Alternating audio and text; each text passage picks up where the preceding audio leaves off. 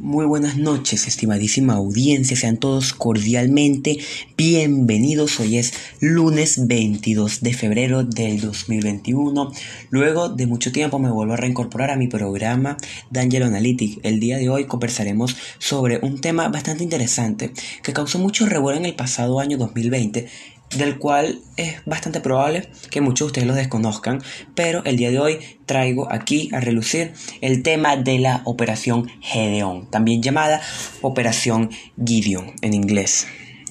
También denominada Operación Gedeon Operation Gideon o incursión de Bahía de Macuto o Macutazo. Fue un intento de un grupo de militares disidentes venezolanos que se encontraban en el exilio desde enero de 2019 y de tres integrantes de una fuerza de seguridad privada con sede en Estados Unidos, es decir, una contratista militar privada, cuyo objetivo era infiltrarse en Venezuela por el estado costero de Vargas desde Colombia.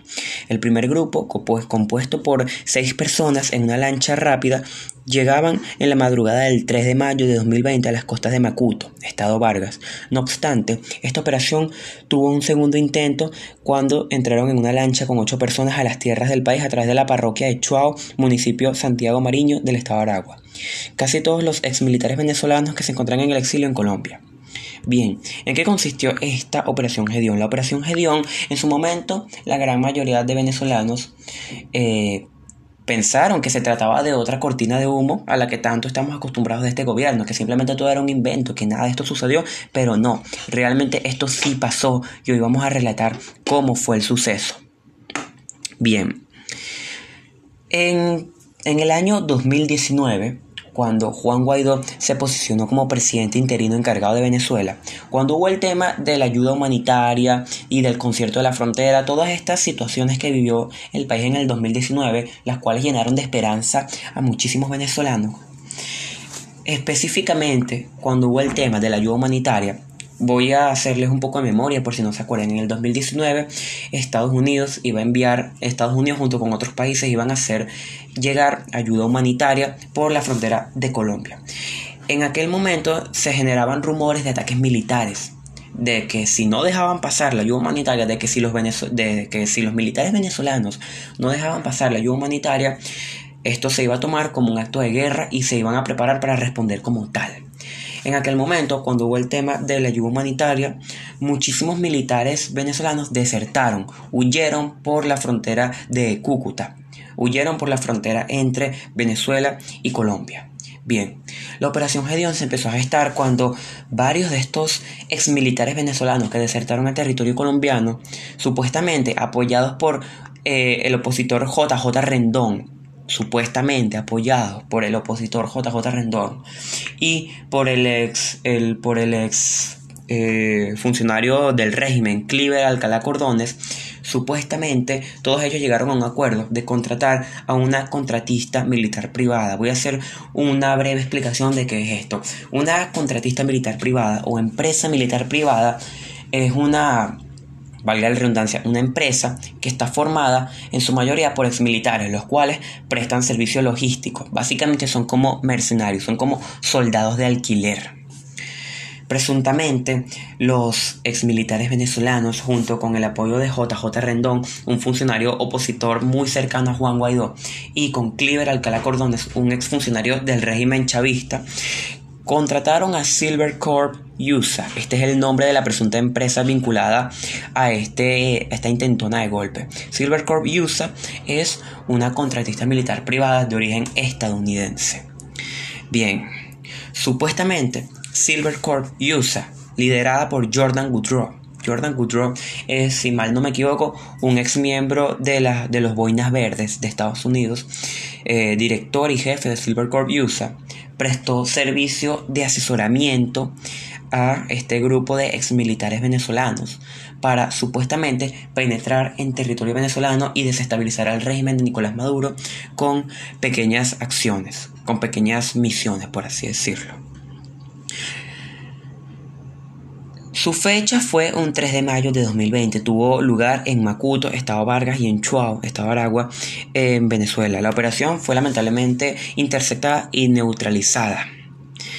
El saldo fue aproximadamente de 8 muertos, 17 arrestados, incluyendo dos mercenarios americanos. Entre estos dos mercenarios americanos encontramos a eh, Luke Denman y Iron Berry, dos ex miembros de los Boinas Verdes supuestamente contratados para llevar a cabo esta operación. De hecho, las imágenes que circularon por las redes sociales cuando se dio a conocer esta operación fueron de armamento, armamento incautado, fusiles de alto calibre, eh, chalecos antibalas, mochilas, eh, cajas de munición y identificaciones pasaportes, licencias y cédulas, donde se podía apreciar el nombre de estos dos eh, soldados estadounidenses, Luke Denman y Iron Berry. Ahora voy a explicar más a fondo cómo sucedió esta situación.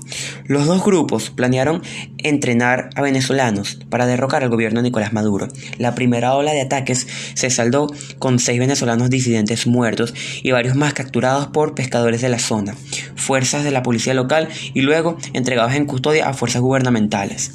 La segunda ola fue interceptada por la Fuerza Armada Nacional Venezolana. El comando disidente de ataque aseguró que sus fuerzas terrestres aún están operando dentro de Venezuela. Por su parte, el ejército bolivariano empezó una operación con 25.000 soldados, junto con la Policía Nacional Bolivariana, la PNB, el FAES, la DGCIN, el SEBIN y la Armada Bolivariana, que se fueron apostando en las cercanías de las costas venezolanas para evitar una mayor amenaza del grupo. Ahora voy a hablar un poco de la planificación. Esta, va a ser, esta parte va a ser un poco más extensa, pero quiero que quede claro.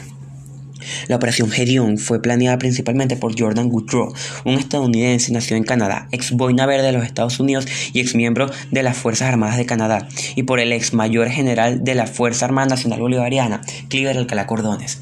Alcalá fue un general de división del ejército que fue sancionado por el Departamento del Tesoro de los Estados Unidos en septiembre de 2011 por presuntamente ayudar a las FARC a obtener armas y contrabandear drogas. Fue entonces cuando desertó de Venezuela en 2013 y comenzó a reunir otros soldados que desertaron a Colombia, estacionándolos en la península de La Guajira de Colombia.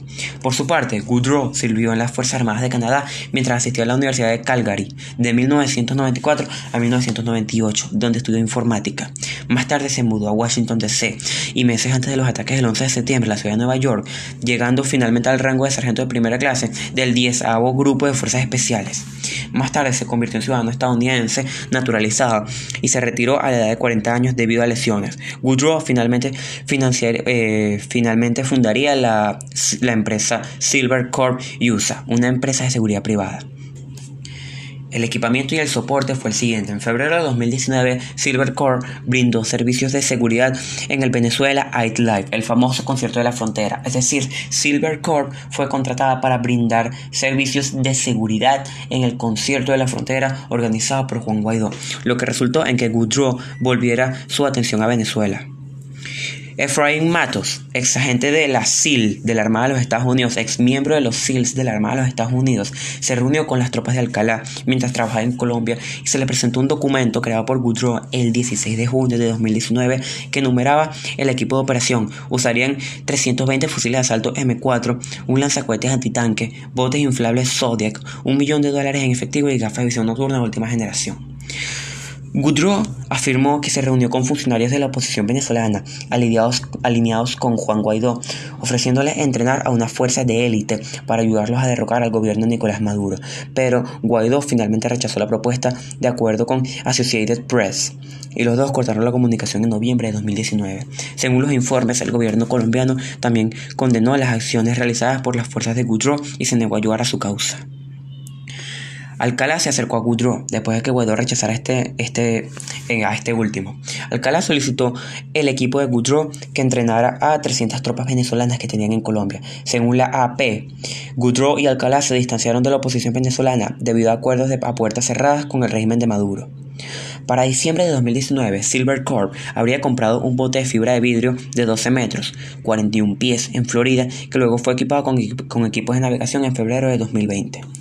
Sin embargo, Woodrow y Alcalá no recibieron el apoyo necesario para una operación exitosa. Tampoco recibieron ayuda del gobierno de los Estados Unidos. Hablando después del ataque, Woodrow afirmó que tenía que recaudar fondos a través de donaciones de migrantes venezolanos en Colombia. Básicamente, esta fue la preparación y la planificación para la presunta Operación Gedeón. Ahora voy a hablar un poco de cómo resultó el ataque.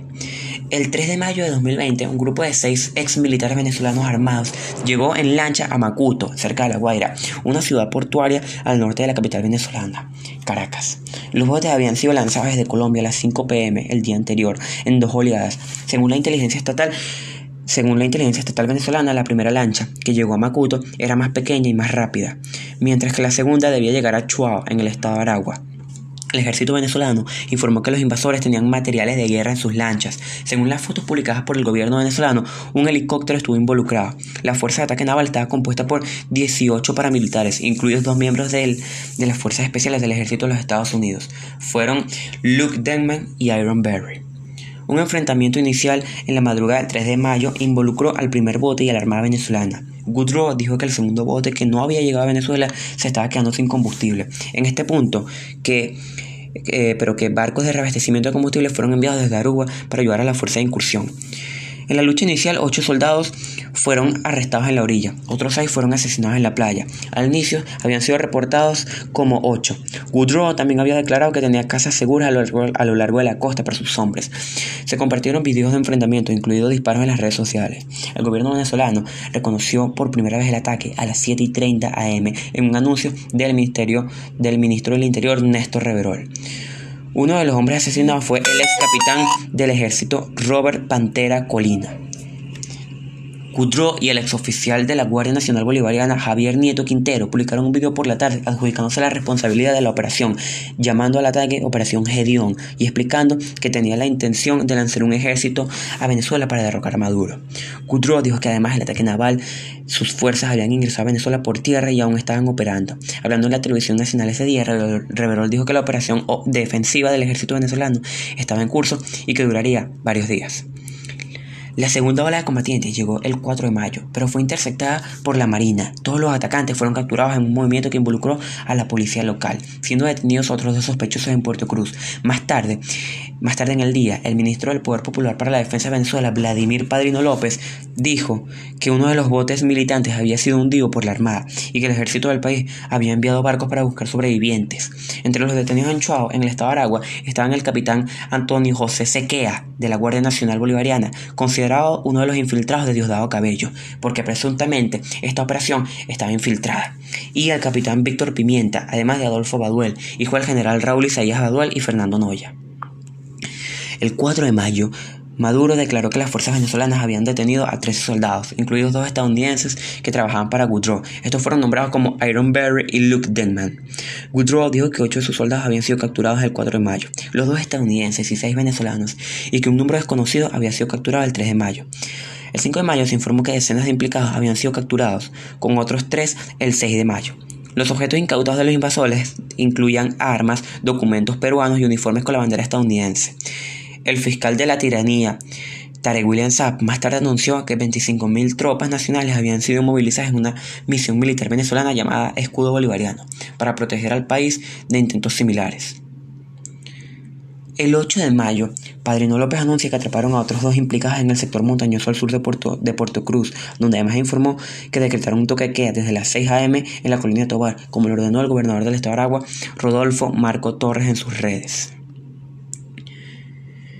Bien, aquí tenemos una explicación de cómo fue la planeación y la ejecución de esta presunta operación que tenía como objetivo desestabilizar al régimen tiránico y opresor del extranjero Nicolás Maduro Moros.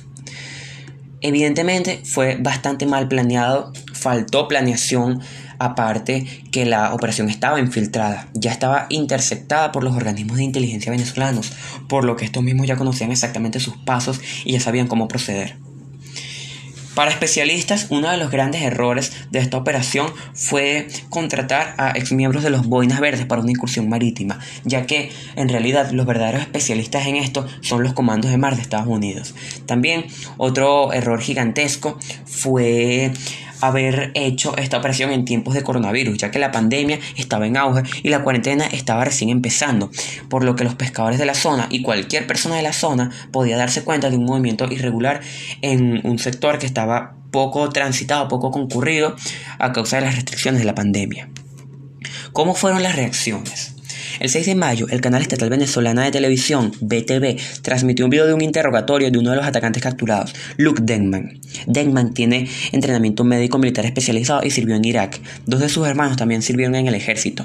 En el video, Denman afirma que sus instrucciones fueron tomar el aeropuerto de Maiquetía y llevar a Maduro a los Estados Unidos, lo que llevó a Maduro a afirmar que estas órdenes vinieron directamente del presidente de Estados Unidos, Donald Trump. Una gran estupidez, porque si Estados Unidos, y más bien Donald Trump se manifestó referente a esta intentona de golpe, Donald Trump declaró que de, de haber participado Estados Unidos, los resultados habrían sido distintos, insinuando que si Estados Unidos llevara a cabo una acción militar en Venezuela, los resultados serían otros. El video muestra a Denman respondiendo preguntas que se le hicieron en inglés, también indicando que fueron contratados a través de Woodrow y que además entrenaron a 50 combatientes en Colombia en enero de 2020. Uno de sus hermanos, abogado, habló con el medio británico Daily Mail el 5 de mayo. The New York Post también informó que le pidió al gobierno de los Estados Unidos que ayudara a liberar a Luke. A nivel, nacional, a nivel nacional, la administración de Maduro acusó a los gobiernos de Estados Unidos y de Colombia de planear el ataque de estas 14 personas, lo que ambos, los que ambos negaron ser ilógico. Guiro también ha negado cualquier ayuda en su operación por parte de las autoridades estadounidenses y Colombia. El presidente de la Asamblea Nacional y diputado a presidente interino de Venezuela, Juan Guaidó, acusó a la administración de Maduro de tratar de crear un estado de aparente confusión, un esfuerzo por ocultar lo que está sucediendo en Venezuela citando eventos recientes como la escasez de gasolina, el motín de Guanare, la violenta batalla de pandillas ocurrida a principios de mayo en el este de Caracas y la pandemia de COVID-19 en Venezuela, Guaidó también exigió que se respetaran los derechos humanos de los, de los detenidos. La Asamblea Nacional en aquel entonces que lideraba la oposición también describió el documento compartido por el gobierno de Maduro como un documento falso, como justificación para tratar de secuestrar y detener ilegalmente al presidente interino Juan Guaidó. Se presume que la operación estaba infiltrada desde un principio. Supuestamente habían, habían agentes de inteligencia venezolanos infiltrados en este grupo, los cuales pasaron la información y llevaron a la captura y a la frustración de esta operación. En los medios internacionales, Colombia eh, hizo las siguientes declaraciones. El gobierno colombiano rechazó las acusaciones calificándolas de un intento de régimen dictatorial de Nicolás Maduro para desviar la atención de los problemas del país. En Estados Unidos, el presidente Donald Trump rechazó que su gobierno estuviera vinculado con el ataque frustrado contra Maduro. Y Rusia, el Ministerio de Relaciones Exteriores de Rusia, dijo que la negación de Estados Unidos era poco convincente y señaló advertencias anteriores hechas por la administración Trump de todas las opciones, que todas las opciones estaban sobre la mesa incluida la, posibilidad de una acción militar.